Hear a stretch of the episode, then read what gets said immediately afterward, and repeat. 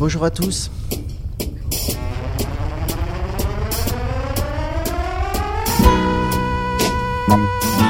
Ensemble, une société à réinventer. Dans une période morose, l'intitulé du dernier congrès de l'UNIOPS, qui s'est tenu fin mars à Montpellier, nous invite à l'espoir. Rien n'est perdu, tout est à construire, ensemble. Et Benoît Ménard, directeur général de l'UNIOPS et invité principal de cette émission, nous dira comment faire. Le faire ensemble, les membres des grands voisins en ont fait un projet institutionnel. Sur le site d'un ancien hôpital parisien, ils accueillent des structures d'insertion, des espaces culturels et des entreprises. Ils viendront nous présenter ce projet dans la deuxième partie de l'émission. Émission durant laquelle vous retrouverez le dire de Julien Pernaud, la chronique de Dominique de Pléchem, à la technique Christophe Roqueplan, Nathalie Oubry et Julien Pernaud, présentation Hervé Lode, Dominique de Pléchem et Eric Santamaria.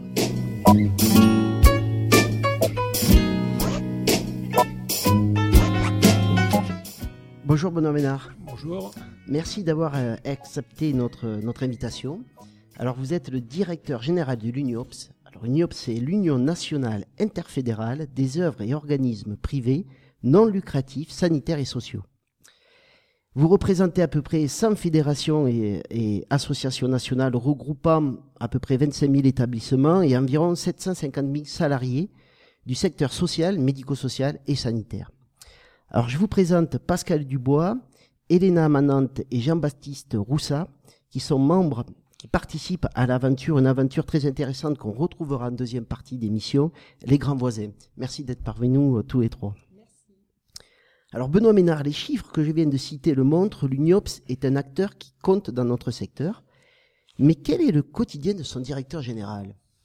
Le quotidien, c'est plus d'être dans un bureau, d'essayer d'animer un réseau justement d'acteurs qui sont différents sur un spectre très large, donc euh, d'essayer de concilier les intérêts, enfin, ou de faire avancer les gens dans le dans le même sens, euh, alors que leur intérêt ou leur centre d'intérêt, on va dire, peuvent être différents. Euh, le quotidien aussi, c'est d'être en interface avec les pouvoirs publics, avec les alors ça va des ministères aux parlementaires, aux, à l'IGAS, enfin tout ce qui peut avoir une voix au chapitre pour décider des textes et des réglementations qui vont s'appliquer dans le secteur. Et puis le troisième, et c'est peut-être ça qui est encore, je trouve, le plus intéressant, c'est euh, un peu dans le cadre du, du titre du congrès, c'est d'essayer de repérer ce qui existe, d'écouter les signaux plus ou moins faibles et de voir comment est-ce qu'on peut faire bah, de la, ce qu'on appelle la prospective, enfin essayer de chercher comment est-ce qu'on peut faire évoluer la société, enfin quelle, quelle, société on vise et comment on peut la faire évoluer et sur quel levier on peut euh, jouer pour que petit à petit euh, les valeurs qu'on défende soient les mieux défendues et les mieux mises en œuvre euh, bah, sur le territoire. Voilà. Alors, ce, ce, projet, il se fait à partir euh, du modèle associatif, grosso oui. modo. On va tout de suite, avec de je lui dire, essayer de, de comprendre un peu ce qu'est ce modèle associatif. Les associations sont-elles en danger?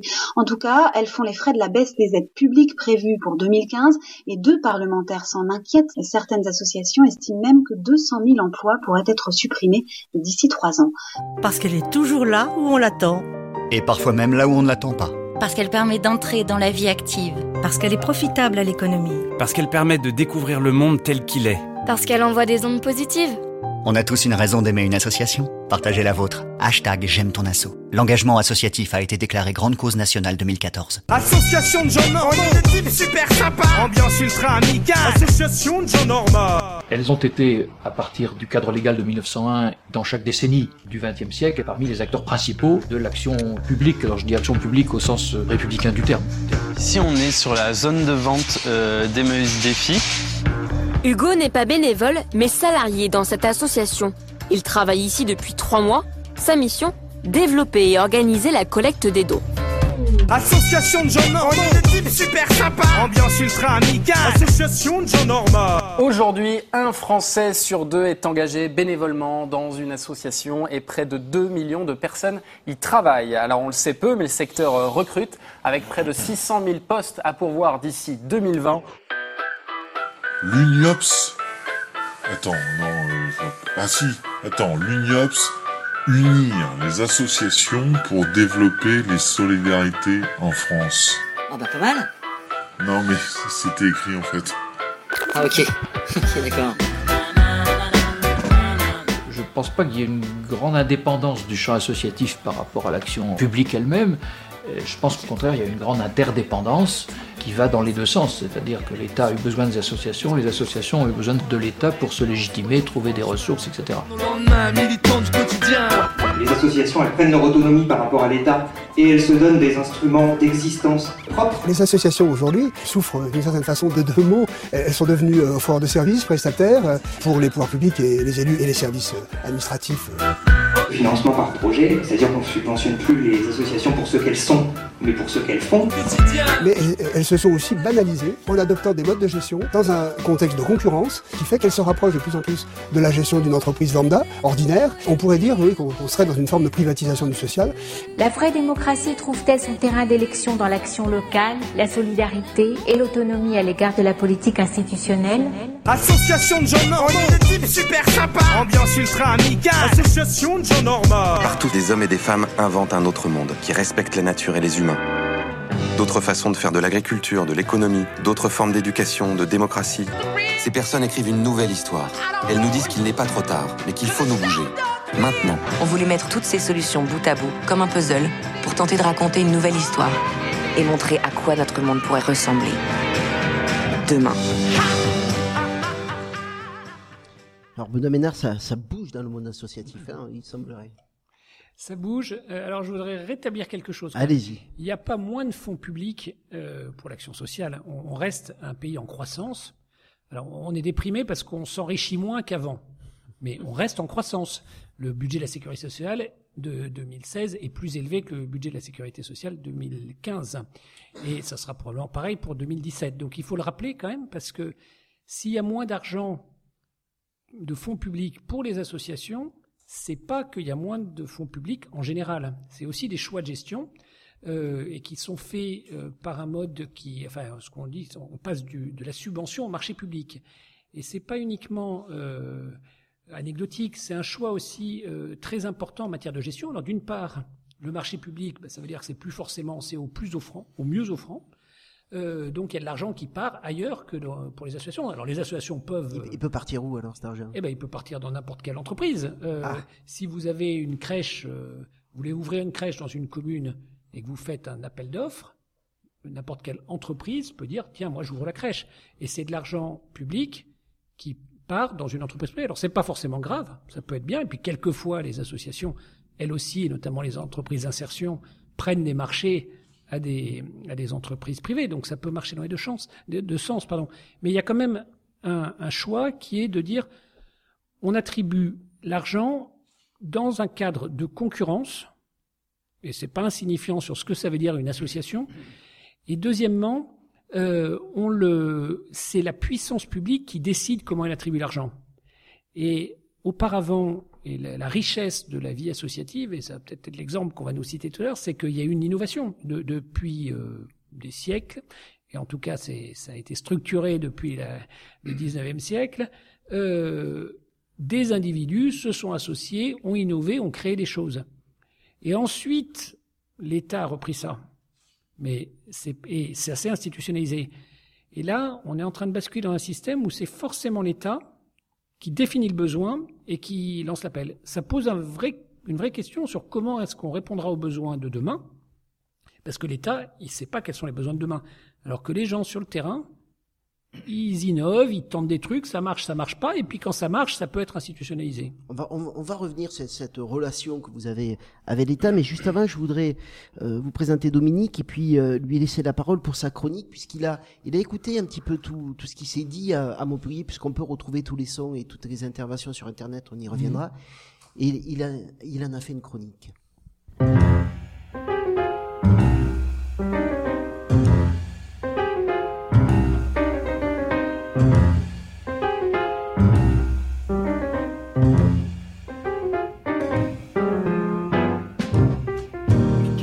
Au monde associatif Au sortir de ce mois de mai 2016, va-t-il suivre le chemin du secteur marchand ou serait-il en train d'entamer sa révolution pour mieux répondre aux mutations sociales qui le touchent? Lors du dernier congrès de l'UNIOPS, intitulé Ensemble, une société à réinventer, les interventions et débats soutenus par des expériences de terrain ont témoigné de ce besoin de retrouver un souffle nouveau. Pour les intervenants, penser en termes de crise n'est plus adéquat. Il faut sortir de l'effet de sidération, scruter, nous dit-on, les potentiels dynamiques plutôt que, les, contraintes, pour se réapproprier l'action publique, innover et être acteur des mutations. Cela peut donner le sentiment d'une sorte de profession de foi, le temps d'une catharsis collective pour reprendre son souffle. Mais on peut y voir aussi la marque d'un état d'esprit fédérateur et dynamique. Serait-on à l'heure d'un possible changement de paradigme face à l'introduction lancinante de pratiques inspirées par le New Management et d'une fascination pour un certain libéralisme concurrentiel, conséquence notamment des appels d'offres ou de nouveaux financements à l'aide des Social Impact Bonds. L'intervention de Jean-Louis Laville durant votre dernier congrès revient sur le passé récent au cours duquel les associations gestionnaires ont connu, je cite, un recul progressif des subventions publiques et une remise en cause de leur rôle sur le plan économique, social, environnemental et culturel. Le recul des politiques de régulation s'est traduit par des difficultés accrues pour beaucoup d'associations, mais parallèlement, certains réseaux historiques opèrent un retour aux sources et de nouvelles formes d'associations sont en train d'apparaître. Alors l'enjeu devant lequel vous semblez être pourrait se résumer ainsi. Être un prestataire de services des projets étatiques ou se positionner comme un acteur politique. Certains penseurs ou praticiens proposent des pistes de réflexion. Pierre Rabhi nous conseille de faire le deuil d'un système moribond et met en avant les alternatives sur lesquelles le futur pourra s'appuyer. De son côté, Roland Janvier pense que les associations doivent réinvestir la dimension politique et axiologique et réhabiliter leur fonction tribunicienne, c'est-à-dire leur capacité à participer pleinement à la délibération démocratique quant à la définition du bien commun, afin de repenser leur place dans le jeu social et interroger leur modèle organisationnel. Le dernier congrès de l'UNIOPS laisse à penser que vous souhaitez porter le changement. Mais comment orchestrer cette remobilisation? À partir de quelles valeurs, de quels concepts ou projets pour retrouver des marges de manœuvre?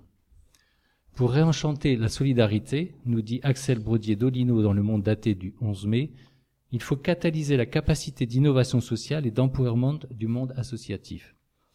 Pour cet historien de l'engagement, il est nécessaire de construire à partir d'une triple transition sociale, écologique et locale, et créer des pôles territoriaux de coopération économique, des monnaies locales, des, des associations de réparation et de recyclage, des AMAP. Je pourrais ajouter à cela les notions de décloisonnement, l'utilisation des nouvelles technologies, le nouveau positionnement de l'usager et le renouveau du bénévolat. Bref, de quoi se mettre au travail renouveler les engagements et produire du changement. Alors, Benoît Ménard, les associations sont-elles en train de renouveler nos États démocratiques?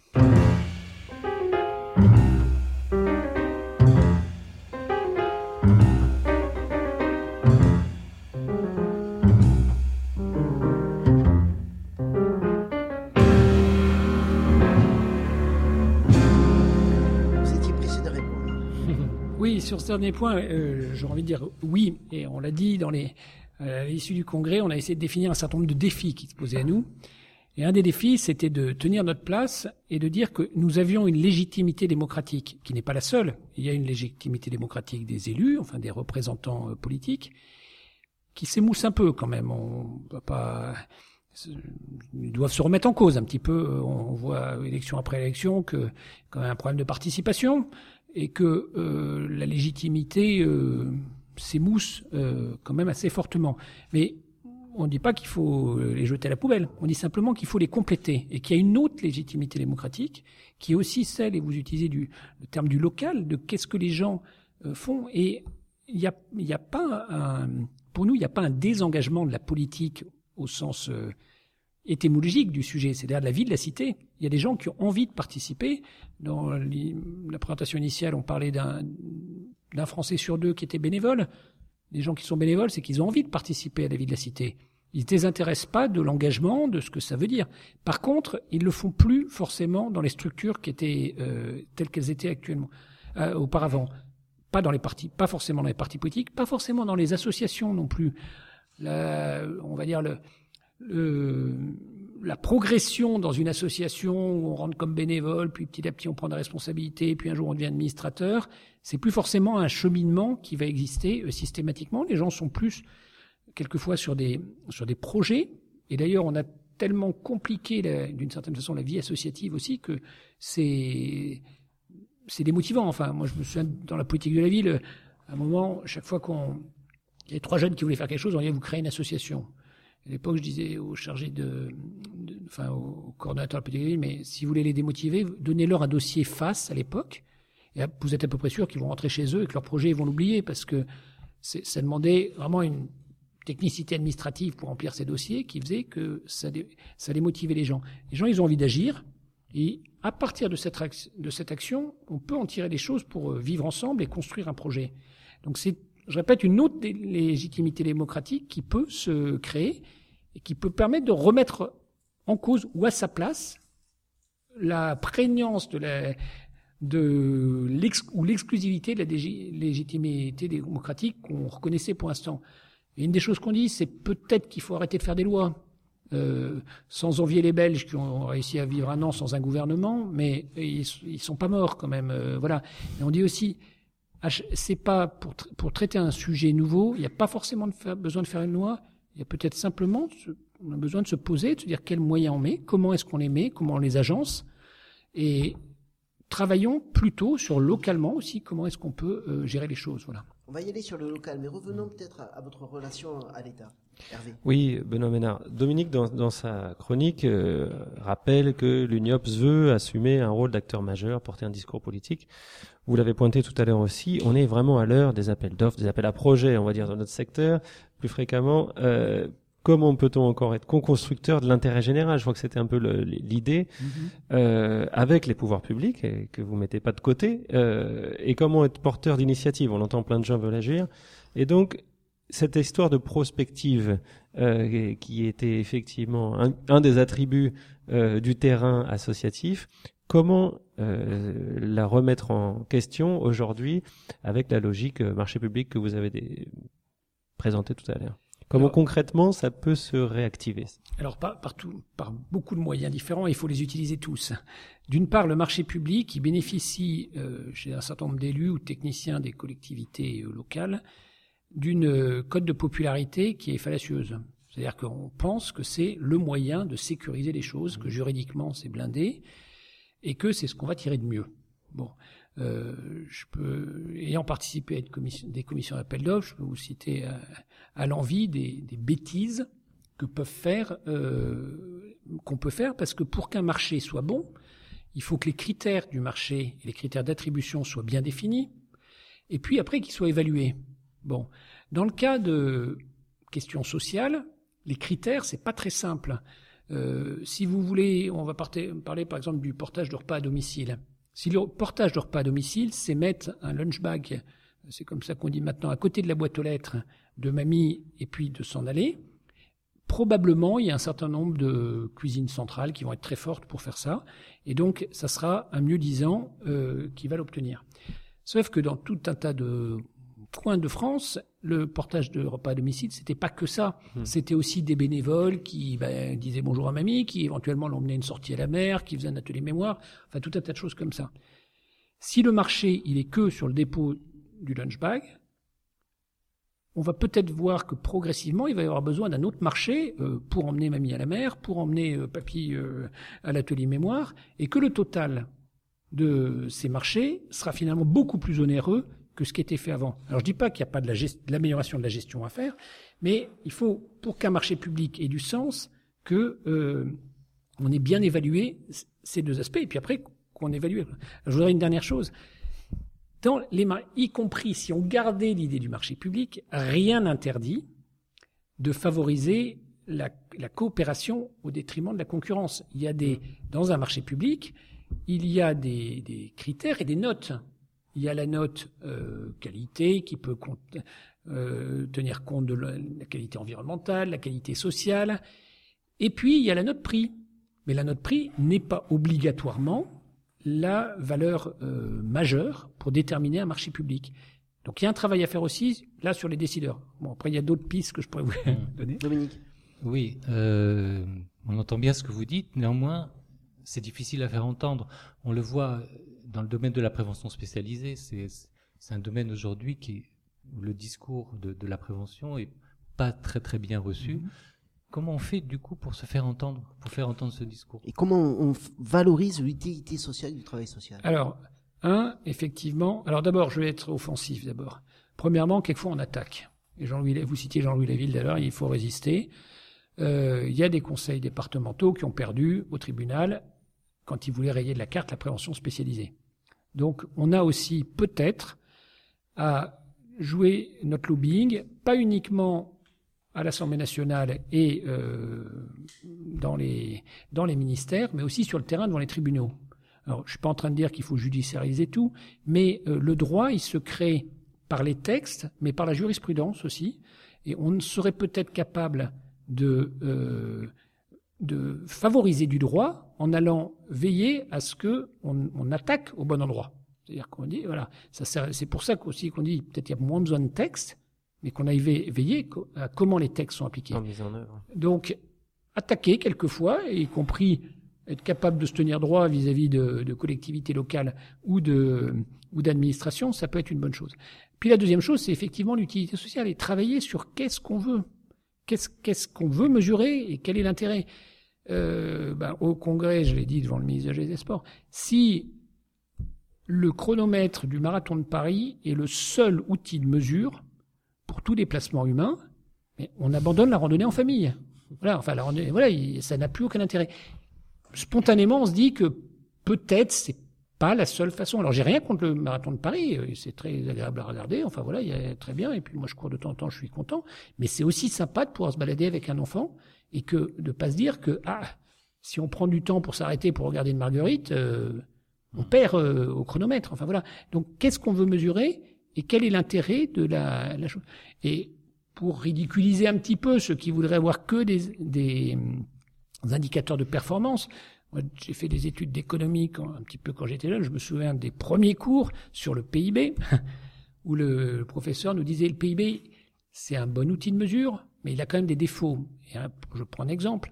Si quelqu'un emploie quelqu'un d'autre, à l'époque, il sexuait les choses, je vais essayer d'être politiquement correct, donc je dis plus qui emploie qui, et puis que ces deux personnes euh, s'apprécient et se marient et qu'il n'y a plus d'échange monétaire, puisqu'après, ils partagent l'argent. On fait baisser le PIB. Est-ce qu'on a fait baisser le bonheur euh, général et particulier de ces deux personnes? C'est pas sûr. Mais donc, l'indicateur de croissance uniquement euh, monétaire n'est pas forcément un indicateur de satisfaction pour la population. Donc il faut aussi être capable re de remettre en cause un certain nombre de ces, de ces éléments. Et quel, sur quel type d'indicateur on pourrait s'appuyer? Et quel type d'indicateur le, les, les, hommes politiques euh, en général sont capables d'entendre ou envie d'entendre dans leur réalité à eux, dans leur urgence à eux, dans leur rencontre quotidienne avec leurs administrés Ça c'est une bonne question. Euh, d'abord, est-ce que c'est les hommes politiques qui doivent l'entendre ou est-ce que c'est d'autres? Je ne sais pas. Euh, ça pourrait être qui? eh ben, Ça pourrait être déjà nous tous quand on se pose la question de l'accueil de réfugiés euh, venant de Syrie. Si on a comme indicateur que la peur de l'autre, la question de la sécurité, on en accueille le moins possible, c'est à peu près ce qu'on a fait. Si on a comme indicateur la découverte de l'autre, la fierté d'être hospitalier, de se dire que l'accueil c'est une valeur, tout d'un coup, on se replace, mais c'est pas c'est pas une illusion, on se repasse en 79 quand on a accueilli les boat people, les people oui. et en quelques semaines on a accueilli 135 000 boat people. Qu'est-ce qui a changé dans notre état d'esprit pour que nos politiques aient eu le courage en 79 de dire on ouvre les portes et les gens sont bienvenus, et aujourd'hui, oulala, surtout qu'ils viennent pas parce qu'il va. Alors bien sûr qu'il y a un peu plus de crise, il y a un peu plus un contexte international différent.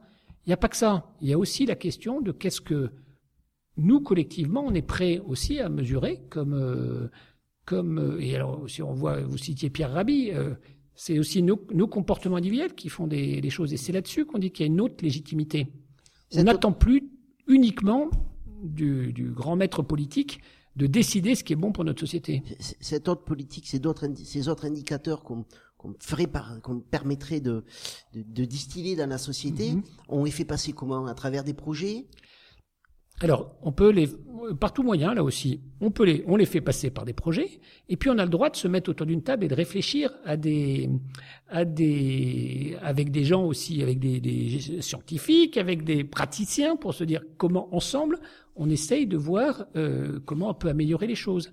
Et euh, je discutais avec un, un, gars qui travaille dans les, dans les EHPAD hier, euh, hier soir, et on disait, par exemple, là aussi, ça ferait baisser la dépense publique.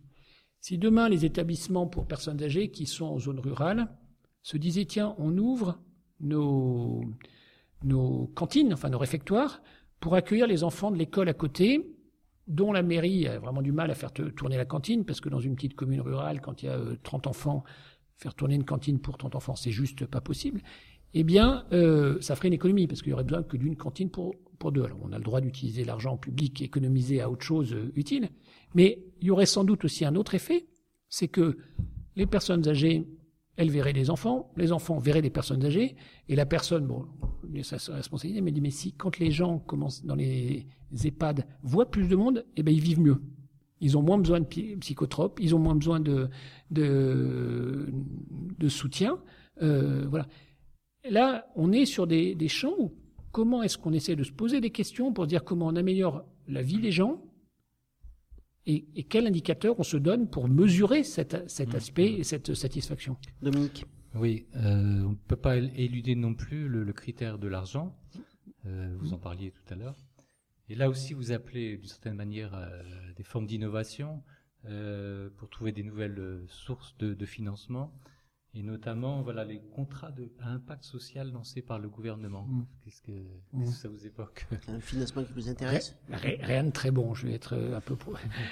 Alors, euh, pour moi, c'est la, la, du miroir aux alouettes. je vais être très clair. Euh, D'une part, euh, on l'a dit, donc on ne s'est pas associé à, à l'emballement là-dessus. C'est c'est un peu un cosmétique actuellement. Euh, ça a été sorti très très rapidement ce projet, sans trop associer, euh, même sans du tout associer euh, le monde associatif, à part des gens qui étaient a priori convaincus par le sujet. Donc c'est une méthode plus ou moins euh, efficace de concertation, on va dire. Deuxièmement, euh, on a prévu, on a quand même vécu quelque chose d'un peu similaire qui s'appelle les partenariats publics-privés. Euh, voilà. Et on, si on se dit que des investisseurs privés cherchent une rentabilité sur des programmes sociaux. Ce qui est le cas dans ce type de projet. Ce qui est, ce qui est le cas, puisque les, les, investisseurs privés seraient rémunérés au prorata du résultat. Euh, on n'a pas tellement de raisons de penser. Alors, on a eu quelques autres exemples. Certains se souviennent qu'il y a des fonds de pension américains qui ont investi sur des bâtiments et puis qui ont vendu à la découpe. Leur intérêt sur la qualité de vie des gens et voilà, euh, de mémoire, c'était pas leur priorité euh, première. Alors on nous dit pour l'instant, oui, mais dans l'expérimentation, là, on va demander à des fondations qui sont motivées par la question sociale. Les fondations qui sont motivées par la question sociale, elles savent déjà financer les programmes sociaux, elles n'ont pas besoin d'un dispositif nouveau. Donc c'est bien l'idée d'aller chercher d'autres investisseurs. Et là, on se pose tout de suite deux questions. Euh, comment on va mesurer justement la réussite et est-ce que l'investisseur va pas essayer de favoriser la réussite pour pouvoir avoir un retour sur et, et je vais être ultra provocateur mais je l'assume l'exemple qu'on nous donne alors d'ailleurs il a été arrêté mais c'est en Angleterre euh, la lutte contre la récidive des, des sortants de prison. Moi j'ai un truc super enfin pour la lutte contre la récidive c'est il faut envoyer des salafistes dans les, dans prisons, convaincre tous les gars d'aller se faire euh, péter en Syrie après, et ils récidiveront pas en France. Je suis conscient que c'est un petit peu provocateur, mais euh, vous penserez qu'on n'est pas forcément d'accord sur le plan éthique que ça serait la bonne, euh, solution. Alors, sans aller jusque là, il y a, y a des, évidemment, ça pose la question de comment est-ce que on va tout ne marche pas et, tout n'est pas mesurable non plus par des indicateurs qui vont se traduire en taux d'intérêt pour les financeurs. Voilà. Alors, est-ce que dans les journées, il y a eu euh, discussion, débat sur des modèles économiques associatifs? Parce que c'est pas simple entre l'hybridation des ressources, qui répond à la responsabilité sociale des entreprises de l'autre côté, le fait de répondre à plusieurs territoires et ne plus être sur un seul, le bénévolat, est-ce qu'il y a quelque chose de pensé? Vous fédérez beaucoup d'associations qui ont des Mm. modèles différents, mais est-ce que cette question-là euh, a été portée et est-ce qu'il y a deux, trois pistes euh, Alors, qui se dessinent? Ce sont des questions qui, qui se réfléchissent actuellement. Mais là aussi, il faut remettre vraiment euh, les choses aussi à leur, euh, à leur juste valeur. L'hybridation des ressources, le crowdfunding, tout ça, c'est très très bien. C'est quand même très marginal par rapport au financement de l'action sociale en général. Euh, le, le budget de la Sécu euh, et, et c'est, plus important que le budget de l'État. Ça, ça ne va pas, euh, va pas être compensé par euh, du La crowdfunding, euh, voilà, des par la responsabilité sociale des entreprises. Enfin, en tout cas, que très marginalement. Donc, il faut faire attention à ce qu'on soit pas en train de vouloir reboiser l'Am- l'Amazonie euh, à coups de pelle et de pioche pendant qu'il y a des gens qui, avec un bulldozer, le, le déboisent de l'autre côté. Donc ça, il faut, faut remettre les choses à leur place parce que dans ce qu'on appelle l'ESS actuellement, on nous dit qu'il faut développer l'ESS, c'est très bien, mais Économie sociale et solidaire. économie sociale et solidaire, oui, on a une tendance à viser les petits entrepreneurs sociaux. Très bien, il faut qu'ils puissent avoir leur place. Actuellement, euh, dans le secteur de l'aide à domicile, il y a eu 20 000 emplois supprimés dans les deux dernières années. Ça fait pas mal de petits entrepreneurs sociaux pour compenser ça uniquement dans, dans un Mmh. secteur. Donc, il faut euh, repenser. Mais par ailleurs, euh, c'est vrai que sur la partie innovation, il est important et peut-être de revenir aux sources. Et effectivement, les gens qui ont innové à l'origine, ce sont essentiellement avec de la mobilisation de mécènes, avec de la mobilisation de bénévolat, euh, et qui ont inventé euh, des choses. Et ça s'est institutionnalisé après. Euh, Voilà. Et donc là-dessus, c'est intéressant de voir comment on peut trouver de nouveaux modèles. Mais les nouveaux modèles, je le répète, ne viendront pas en substitution de, on va dire, en gros, de l'action sociale. Voilà, faire tourner des, des établissements pour personnes âgées, des personnes pour handicapés. euh, Et du modèle de redistribution. euh, qui voilà, porte, modèle de euh, retribution qu'il faut sauvegarder. Voilà. On a beaucoup entendu le verbe coopérer pendant, Mhm. pendant ces jours, euh, ces trois journées à, Montpellier. Et pourtant, on a le sentiment que la compétition fait rage entre les associations. Euh, Comment inciter tous ces acteurs à coopérer justement sur les territoires? Est-ce qu'on manque de solidarité entre nous? Oui, alors c'est peut-être ça c'est un, un vrai sujet à, à creuser. Il y a eu un phénomène euh, sur les peut-être dix dernières années de regroupement. Et donc euh, il y a des spécialistes du regroupement. Je, je suis personne, mais il y en a pas loin d'ici dans, les associations. Euh, faut peut-être se poser la question de si c'est la bonne méthode. Je mais il y a peut-être d'autres façons de coopérer et plutôt que de regrouper avec le risque de voir qu'une tête après et de perdre aussi le maillage avec les bénévoles qui existent aussi. Est-ce qu'il n'y a pas des mutualisations, donc où on, on partage des moyens, mais où les projets sont gardés par les, enfin sont continués de porter euh, de façon beaucoup plus locale.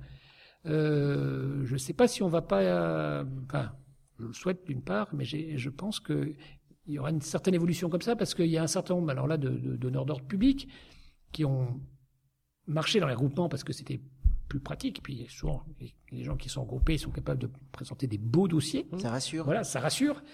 Mais après, euh, quand ça fonctionne, ils disent mais euh, avant on avait euh, des gens sur place là qui étaient des bénévoles, qui étaient au conseil d'administration, enfin des interlocuteurs. Là maintenant, on a un directeur régional euh, qui est la moitié du temps à Paris parce qu'il est en discussion avec le siège et on n'a plus grand monde, plus beaucoup d'interlocuteurs locaux.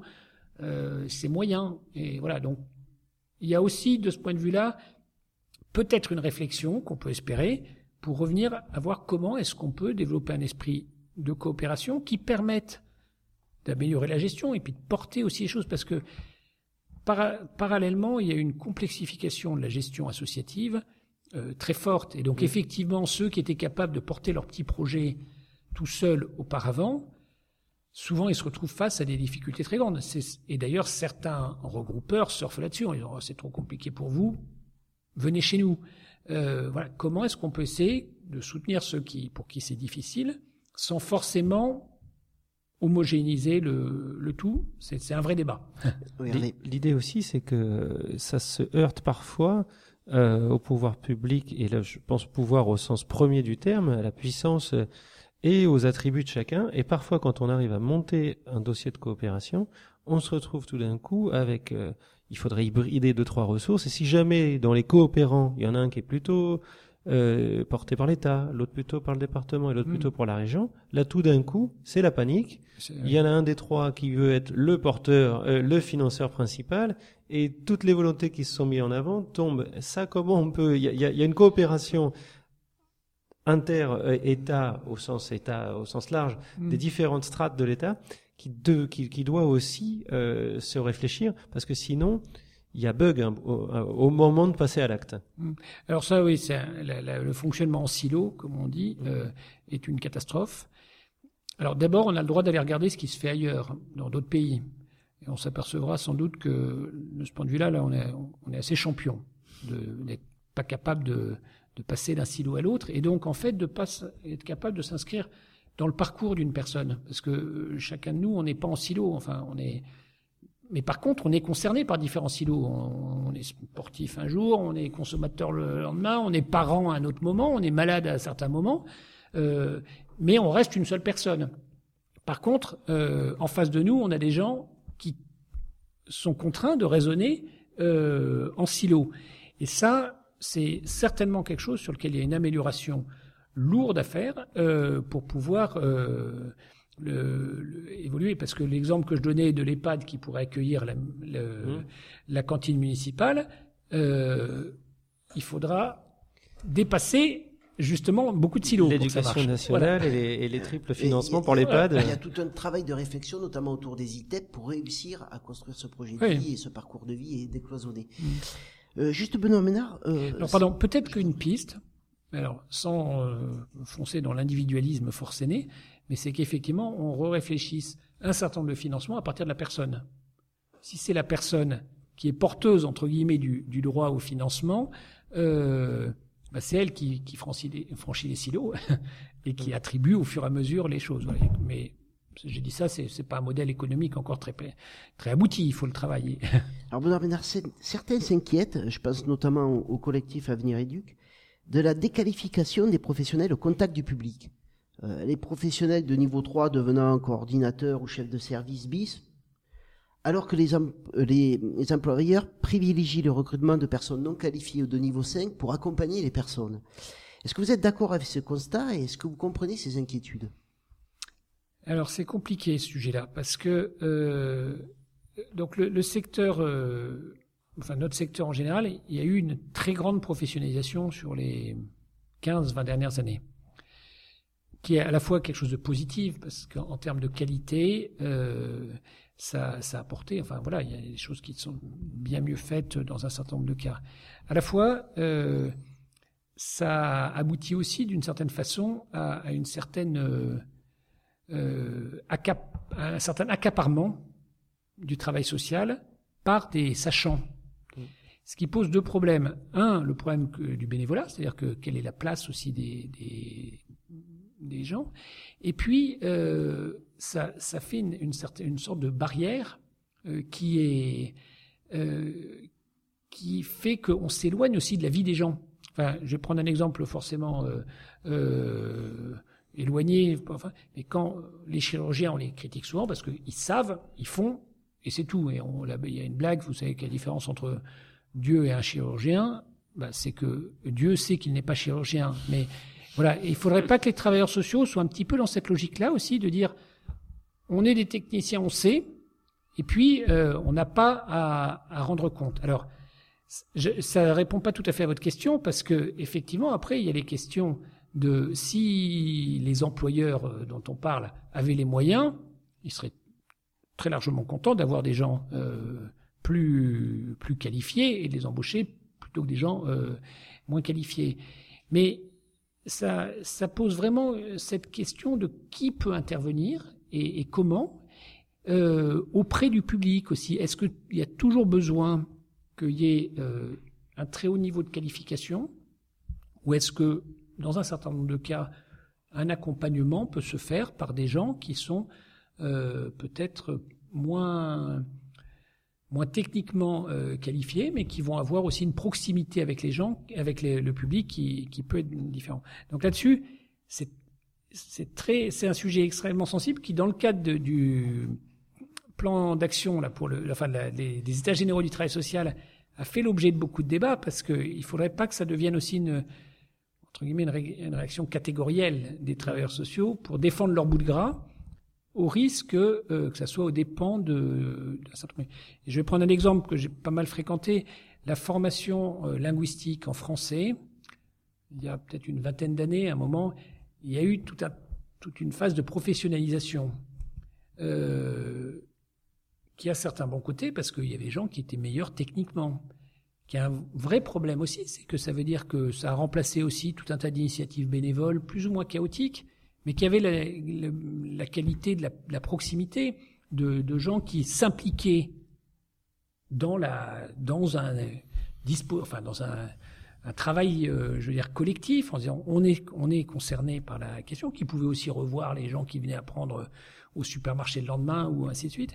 Euh, et actuellement, moi, le bilan que je fais sur ce point-là, c'est que moralité, euh, bah, il y a plein de gens qui ont plus personne pour s'intéresser à leur apprentissage linguistique.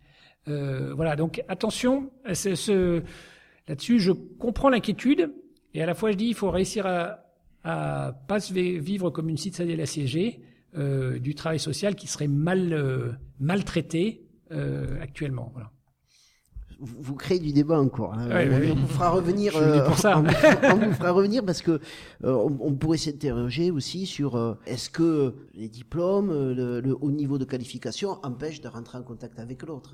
Non, j'ai pas, j'ai pas dit ça. J'ai pas dit ça. Euh, je pense pas. Enfin, ça. Oui. Pour, ah non, mais faut le. Faut, vous avez raison de provoquer. Je pense pas avoir dit ça. Je dis simplement que ça crée aussi une filière. Euh, oui, bien voilà, sûr. Parce qu'il y a des chirurgiens qui se prennent pas pour Dieu et qui sont très très pédagogues et très ouverts à leurs à leurs patients. Donc c'est pas c'est pas inéluctable. Mais j'ai dit attention que ça ne devienne pas un, un combat catégoriel. Voilà, c'est ça. Et puis il y a juste une petite chose qui est plus sociétale, mais c'est que c'était aussi pendant longtemps, et ça c'est une vraie question, un mode d'entrée et de transition pour des populations parfois populaires, en difficulté, mmh. ayant soi-même rencontré des difficultés, qui étaient un mode d'entrée de résilience, etc., oui. personnel, et qui trouvaient une euh, une raison d'être dans le travail social, etc. Et effectivement, c'est, c'est, ce serait, ce serait peut-être moins possible, et euh, alors que c'est, ça, ça pouvait être souhaitable. Mmh. Voilà, il y a aussi cette dimension-là qui peut-être se fait un peu moins.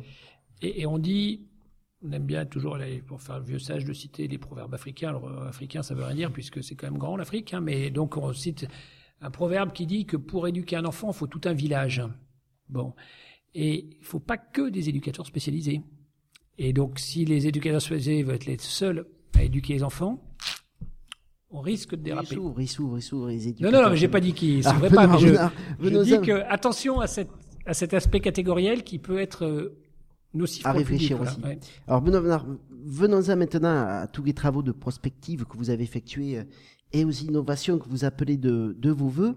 Mais avant de connaître vos pistes de réflexion, euh, arrêtons-nous sur cette expérience, le programme associatif Les Grands Voisins, ou sur le site d'un ancien hôpital de Paris, hébergement et insertion côtoie toute une série d'activités ouvertes au public. Pascal Dubois, bonjour. Bonjour. Bonjour, vous êtes coordinatrice du projet.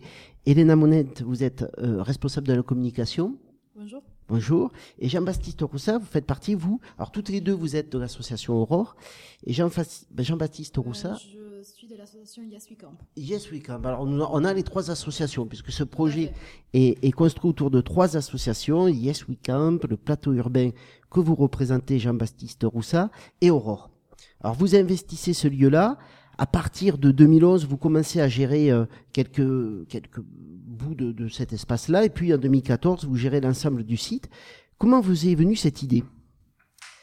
Alors, donc le partenariat, il a démarré euh, d'un partenariat avec les hôpitaux de Paris. Donc euh, l'hôpital était en train de fermer, il a vraiment fermé en 2012. Et euh, nous, on, donc l'association Aurore, on est toujours en recherche de place pour l'hébergement d'urgence. Et donc sur un des bâtiments, on a pu ouvrir euh, un centre d'hébergement d'urgence. Euh, donc ça, c'était sur euh, la période hivernale 2011-2012. Et euh, finalement, quand l'hôpital est parti complètement, les, locaux étaient en train d'être murés, sécurisés et complètement vides. Euh, et euh, les hôpitaux de Paris se sont dit mais pourquoi pas laisser la gestion euh, de l'ensemble du site à l'association Aurore et nous ce qui nous permettait d'installer d'autres centres d'hébergement. Donc du coup le partenariat a démarré comme ça.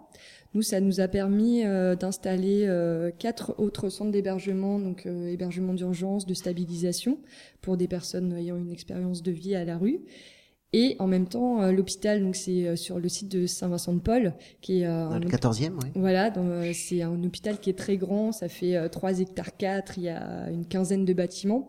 Donc tout cet espace, on s'est dit, mais pourquoi pas ouvrir aussi à d'autres activités et mélanger à côté de l'hébergement d'urgence de l'accueil de structures associatives, entrepreneuriales, euh, et euh, faire en sorte que des personnes qui euh, ne se croisent pas puissent vivre et travailler ensemble sur un même site et, et donc faire vivre le, un petit quartier. Donc ça, c'était l'idée de, de, départ. Et en fait, donc en octobre 2014, on a eu la gestion de l'ensemble du site. Et courant 2015, l'association Plateau Urbain et l'association Yes We Camp euh, nous ont rejoints euh, sur euh, cette aventure et c'est devenu le projet des grands voisins. Donc aujourd'hui, on héberge sur le site 600 personnes. il y a 130 structures qui sont présentes de vraiment tout type d'activités. Il y a des, associations dans des domaines très variés, des entreprises, des artisans. Euh, et euh, une partie d'ouverture au public avec euh, un espace de café, restaurant qui est ouvert à tous. Euh, qui est aussi un peu la salle des fêtes, parce que finalement ça devient euh, un petit village, parce que on a euh, maintenant 400 personnes qui travaillent, 1000 personnes qui sont hébergées, donc voilà un petit un, un, petit village solidaire dans Paris. Vous allez chercher le plateau urbain pour quelle raison? Alors plateau urbain, je pense que tu pourras, euh, Jean-Baptiste, euh, dire un petit peu euh, votre action. Mais l'idée, c'était de pouvoir aller très vite sur cette occupation de l'espace, parce que donc l'hôpital, dans quelques années, va devenir un futur écoquartier. Donc on a une gestion sur une période temporaire du site. Donc nous, l'idée, c'est d'aller très vite sur comment est-ce qu'on peut accueillir et occuper ces espaces, les rendre utiles au plus vite. Et donc, on avait besoin d'un partenaire euh, vraiment spécialisé euh, sur cette partie-là. Et donc, c'est là où Plateau Urbain euh, rentre dans l'histoire. Allez-y, Jean-Baptiste Roussa. Oui, parce que Plateau Urbain, c'est une, donc une jeune association qui se spécialise dans l'occupation temporaire de ces bâtiments à l'abandon ou en passe d'être détruits, qui peuplent nos villes et qui souvent sont juste fermés, et alors que c'est mmh. un vrai potentiel en termes d'usage pour des associations, des entrepreneurs, etc. En l'occurrence, sur les grands voisins, c'est vrai qu'on a une double fonction, euh, à la fois euh, d'aider le projet à se faire d'un point de vue économique, puisqu'il a beaucoup été question de ces nouvelles euh, modalités d'intervention. Et pas de subvention, je crois, non? Exactement. Voilà. Euh, le fait est que ces, cette mixité d'occupation permet, en croisant les sources de financement, de d'occuper un site extrêmement coûteux à occuper, ce qui serait inenvisageable sur les seules ressources dédié à Aurore pour son travail social. Alors vous êtes chargé de faire venir les entreprises. Exactement. Et on a euh, à ce volet économique ajouté un peu, euh, en suivant Aurore et son cahier des charges, d'être le village associatif. J'ai beaucoup aimé ce, cette idée qu'il fallait être un village pour permettre, en l'occurrence, au travail social d'Aurore de se passer dans de bonnes conditions. Et il y a eu tout un processus de sélection qui, où il fallait combiner en fait vitesse euh, pour aller très vite, le projet, les chantiers arrivent, et qualité dans le choix de nos partenaires sur le site. Juste une, une question pour compléter. J'ai compris que vous permettiez l'accès, la mise en route de projets dans des lieux. Vous pensez aussi en même temps, j'imagine, le départ. Et un village, je prends les exemples de ces villages engloutis pour des barrages, etc. Un village qui disparaît, c'est pas simple non plus. Donc, comment penser ce double mouvement de créer un village et il va exister, il va prendre une énergie, tout en sachant qu'il va falloir le fermer celui-là. Et je pense aux gens déplacés. Euh, le sachant déjà. Comment ça se travaille ça Oui. Alors il y a deux mouvements finalement parce que euh, le site euh, ça va devenir un futur écoquartier. Donc euh, la mairie elle est aussi intéressée pour que les locaux soient utilisés et qu'il se passe des choses qui finalement peut-être se retrouveront après sur la suite sans pour autant dire qu'on restera. Hein. Nous c'est vraiment l'idée d'un usage temporaire mais euh, la façon dont on vit la ville sur mmh. le sur le site, les liens qui sont créés, les des usages, on parlait de d'AMAP, de monnaie locale, tout ça c'est des projets euh, soit qui sont déjà en place, soit qu'on qu'on réfléchit. Et du coup, euh, on peut se dire que les usages qu'on qu'on fait de façon plus expérimentale, de, de, de façon plus spontanée, peut-être certaines choses resteront sur euh, le futur écoquartier. Donc ça, c'est vraiment plus la partie euh, urbaine. Après, les personnes qui sont sur le site, nous, c'est le deuxième projet qu'on a sur ce modèle-là. En fait, on avait un l'archipel. Ouais, l'archipel qui est euh, place de Clichy, qui est sont c'est les anciens les anciens locaux de l'INPI. Donc mmh. pareil sur un l'INPI est parti, ça va devenir un futur projet immobilier et dans l'attente, on utilise les locaux. Donc là, c'est euh, euh, sur la fermeture, parce que euh, les travaux vont bientôt démarrer, donc ça ferme au 30 juin. Et par exemple, les personnes sont en train d'être bah, de déménager sur d'autres locaux, donc à Nanterre, là qu'on a qu'on a récupéré, enfin qu'on a récupérer. L'idée, en fait, c'est de me dire, euh, ce modèle de projet, il peut fonctionner. Il est intéressant à la fois euh, pour les propriétaires de sites parce que euh, du coup, ça c'est pas un site qui reste vide, qui est coûteux pour eux. C'est intéressant aussi dans une phase de construction immobilière mmh. parce qu'il y a des choses qui se passent et qui sont inspirantes. Et puis c'est aussi intéressant, nous c'est euh, notre euh, base euh, pour le travail social parce qu'on a un outil finalement, nous c'est un peu comme ça aussi qu'on le voit. Le projet des grands voisins, c'est des outils aussi pour les travailleurs sociaux, pour leur accompagnement social parce que finalement on a 130 structures qui sont dans une dynamique participative qui peuvent aussi apporter des choses pour l'accompagnement des personnes en difficulté. On peut, euh, voilà, il y a de la création d'emplois, il y a de l'activité qui se passe. Et aussi, enfin, c'est euh, aussi une autre façon de voir euh, l'hébergement d'urgence parce que mmh. on a une acceptation dans le quartier aussi de l'hébergement d'urgence. J'allais vous demander justement, est-ce que c'est un outil qui produit un savoir nouveau C'est-à-dire, l'association Aurore arrive là, avec des structures, euh, est-ce que c'est un copier-coller de ce qui se passe ailleurs? Est-ce que c'est une invention nouvelle? Qu'est-ce qui, qu'est-ce qui se produit finalement dans ces, dans ces structures? Avec quel type de professionnels aussi? Pour réinventer la pratique. Mm. Disons, en fait, on a plus d'acteurs qui sont euh, autour euh, de l'hébergement. Et c'est vrai qu'il euh, y a beaucoup de choses à réinventer et euh, à réajuster au fur et à mesure. Parce que finalement, euh, les travailleurs sociaux, ils ont leur travail d'accompagnement social classique dans leur centre.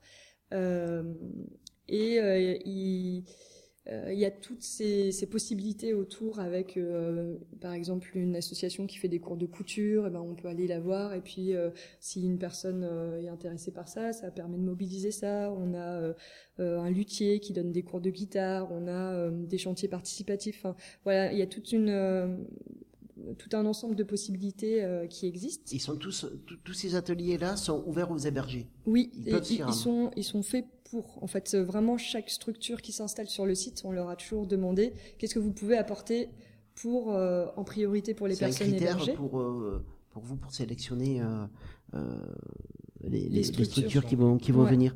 et Elena Monent, vous, Yes We Come, qu'est-ce que vous êtes venu faire dans cette aventure? Alors, la mission des Yes We Camp au Grand Voisin, c'est l'ouverture au public. Effectivement, on avait déjà mentionné la lingerie, euh, qui est le restaurant. exactement, les restaurants, cafés, salles des fêtes.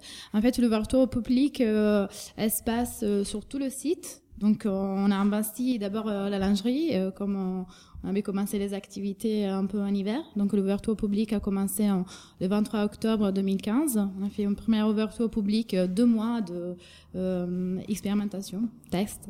et puis, depuis, on a investi aussi tous les espaces extérieurs. Euh, on a aussi des salles en location, donc aussi le public euh, externe peut louer et les structures peuvent louer les espaces pour euh, donner des cours ou leurs activités. Et on a aussi ouvert un, camping. Donc tout ça pour revenir à comment on travaille dans l'écriture du projet, on part vraiment de valeurs et des besoins plutôt que ben, d'un projet. En fait, euh, ça nous permet euh, de partir dans de bases communes. On a, euh, on les, on les a évoqués, euh, nous en, tant qu'équipe de ISI Camp, on, le- on les partage avec toutes les autres structures, les coordinateurs et les structures sur place. C'est l'accueil, l'échange, la participation. Donc on part de ça pour euh, imaginer. Euh, ce qui fait, c'est que le projet, on l'a, on l'a démarré et qu'on se rend compte, on le fait fur et à mesure et que ça évolue euh, et ça devient même plus de ce qu'on avait imaginé au départ. Donc euh, aujourd'hui, la lingerie, c'est pas que un café, un restaurant euh, typique. Enfin, c'est euh, c'est aussi euh, un moment, enfin un espace d'insertion professionnelle. Il y a aussi la création d'emplois parce que bon, là on travaille, euh, il y a aussi des salariés, des gens en service civique, euh, de stagiaires. Euh, il y a aussi des bénévoles, donc même le, le public, euh, mais aussi les résidents peuvent être et bénévoles et euh, profiter des moments d'insertion. Euh, et c'est aussi, euh, on parlait de modèle économique, euh, enfin, les recettes de la lingerie et de, du camping, euh, là, de- depuis, euh, sont réinvestis euh, dans les projets.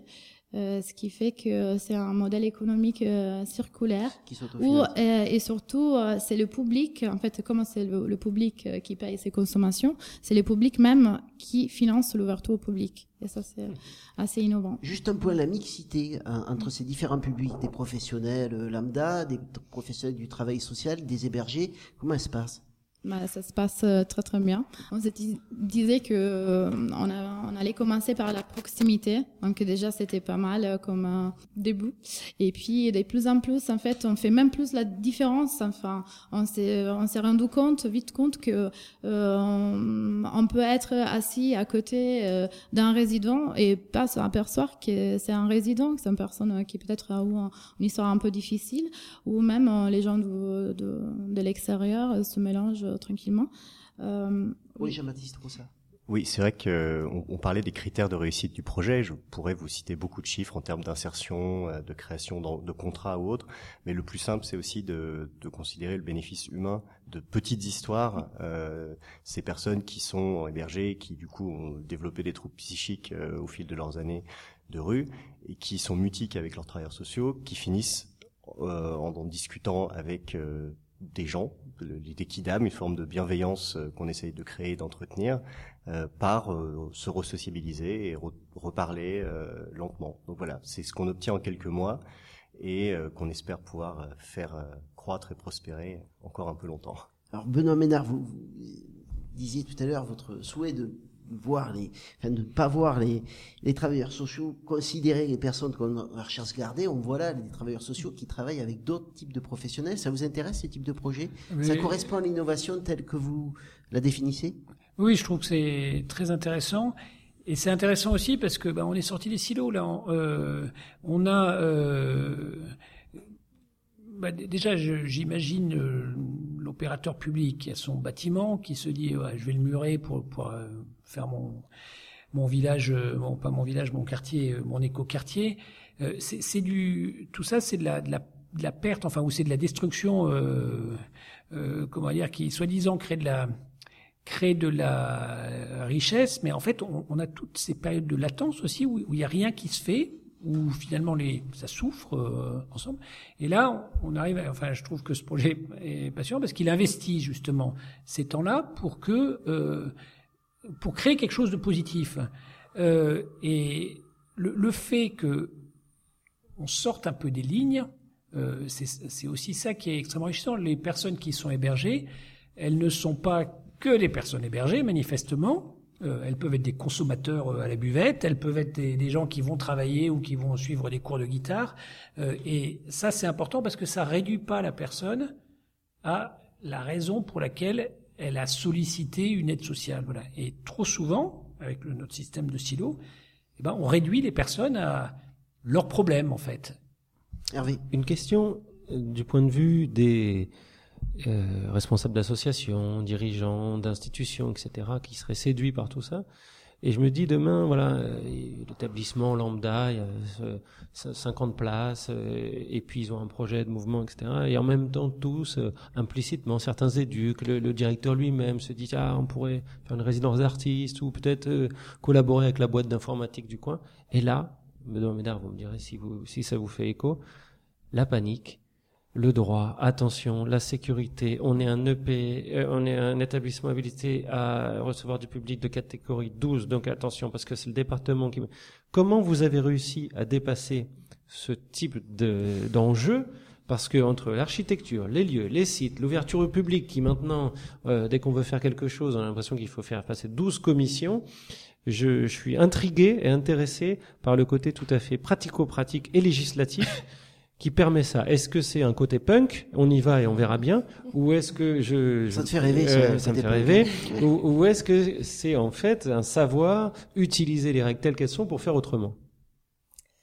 C'est une bonne question parce que c'est des choses qui reviennent dans le quotidien. Parce qu'en fait, à chaque fois qu'on crée euh, quelque chose de nouveau, le temps temporaire qu'on a, il correspond pas au temps euh, institutionnel de déclaration euh, en préfecture, etc. Mais on n'est pas non plus dans un squat. Euh, on est vraiment dans un cadre institutionnel, et c'est aussi euh, ce qu'on défend, quoi, de dire euh, ça peut, on peut créer un cadre sur ces moments de transition. Alors du coup, euh, comment on fait avec tout ça? Euh, En fait, on avance quand même, euh, c'est-à-dire que euh, euh, on utilise les locaux et en même temps on fait les démarches et euh, du coup, euh, effectivement, il y a quand même une période euh, Punk. punk, punk en transition, punk, euh, disons, en train de se coiffer. Euh, C'est-à-dire que euh, on, on, est euh, en bonne intelligence aussi avec euh, les partenaires euh, publics. hein. On est vraiment en lien avec la mairie du 14e, euh, mairie centrale, la préfecture. Du coup, on leur dit, on est très transparent sur les démarches qu'on fait, et en même temps, on évalue le risque. c'est-à-dire que nous, la sécurité incendie, tous les extincteurs sont en place, etc. Après, on n'a peut-être pas encore le tampon euh, qui dit euh, c'est bon, on a vérifié, etc. Voilà. Donc c'est comme ça qu'on le fait, mais effectivement, euh, il y a peut-être une part de risque qu'un opérateur public ne prendrait pas par lui-même, en fait. On est- On est, on est content d'avoir autour de la table le, le côté punk de l'association. Merci beaucoup d'être d'être venu. Peut-être une toute petite question euh, à l'heure de, de- des- des politiques sociales tournées vers l'inclusion, le parcours de vie de la personne, les projets de dispositifs. Euh, quelle sera l'institution de demain? Comment vous la voyez tous l'institution de demain? Il faut qu'on termine l'émission. hein. Alors, il, faut, il faut une réponse. Euh, alors, comment les- alors, d'abord, je vais peut-être repartir sur le côté punk. Je pense que enfin, c'est l'institution de demain, c'est une institution qui vit. Et les réglementations, je ne dis pas qu'il ne faut pas en avoir, mais elles, elles, brident la vie aussi dans un certain nombre de cas. Et elles brident la vie au détriment, parce que c'est peut-être punk de mettre des, des gens dans un local qui n'a pas encore le tampon, mais laisser des gens dans la rue, en matière de sécurité, euh, alors, bien sûr, il y a personne qui prend la responsabilité dans ce cas-là. Sauf que là, je reviens au. Quelquefois, il faudra peut-être attaquer. Si un jour, on attaque sur le fait, vous avez pas, vous avez préféré laisser quelqu'un dans la rue que de mettre quelqu'un dans un établissement punk, euh, et que on se dit que quand même, juridiquement, ça tient mieux de mettre, de faire ce genre de choses que de que de ne rien faire. Euh, il y aura peut-être des choses Ça qui peut créer du droit, Donc, il faut créer, je pense qu'il faut créer du droit là-dessus et, et l'établissement de demain pour euh, pour finir, je pense que c'est un établissement qui est centré sur la personne, enfin sur les personnes et qui est donc euh, beaucoup plus ouvert que euh, peut-être on a connu par le passé. C'est pas on rentre dans un établissement et puis on est pris en charge et on n'en sort plus, mais c'est un, établissement qui a des interactions, qui va euh, se soucier de voir comment, euh, si on prend les petits vieux, ils vont participer au club de belote euh, de l'association d'à côté, plutôt que d'avoir l'animateur belote de l'établissement, et comment il va y avoir des, des interactions, des liens qui font que les gens se rencontrent, sont reconnus, ont une, une utilité, enfin une, une- vie, une reconnaissance et une fierté, enfin une estime d'eux, qui va pouvoir, qui, qui est quand même l'estime de soi, c'est quand même aussi un, un, un, bon médicament et ça coûte moins cher qu'un certain nombre d'autres médicaments. c'est un concept qui vous intéresse, Steve C'est un concept qui vous intéresse. Ah, vous en avez parlé longuement. Je crois que si on y travaillait beaucoup plus, on changerait, on ferait beaucoup d'économies. Merci beaucoup à tous. Benoît Ménard, euh, on peut retrouver toutes les vidéos du congrès de l'UNIOPS des 30, 31 mars et 1er avril à Montpellier sur le site de l'UNIOPS, www.uniops.asso.fr. Les grands voisins, vous nous donnez l'adresse des grands voisins pour qu'on puisse venir euh, alors, on est euh, du côté d'Enfer Rochereau, 82 avenue d'Enfer Rochereau, et puis il y a toutes les informations sur le site web Les Grands Voisins et sur le Facebook. D'accord, merci beaucoup. Nous, on a toutes nos émissions sur notre site web radio aussi, le trottoirdacote.fr. Toutes les informations sont sur la page Facebook. Merci beaucoup, euh, mesdames et messieurs. C'était le trottoir d'à côté l'émission et ça fait du bien de se parler. Merci.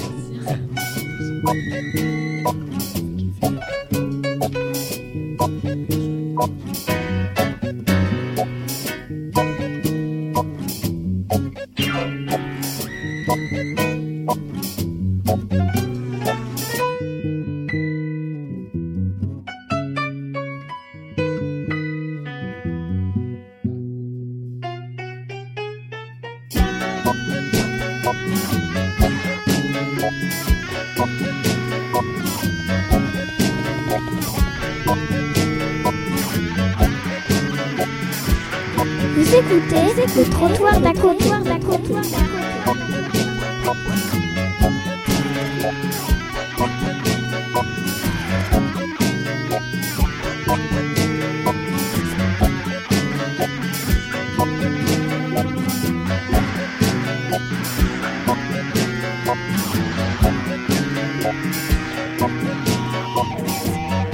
Vous écoutez, écoutez le trottoir d'à côté.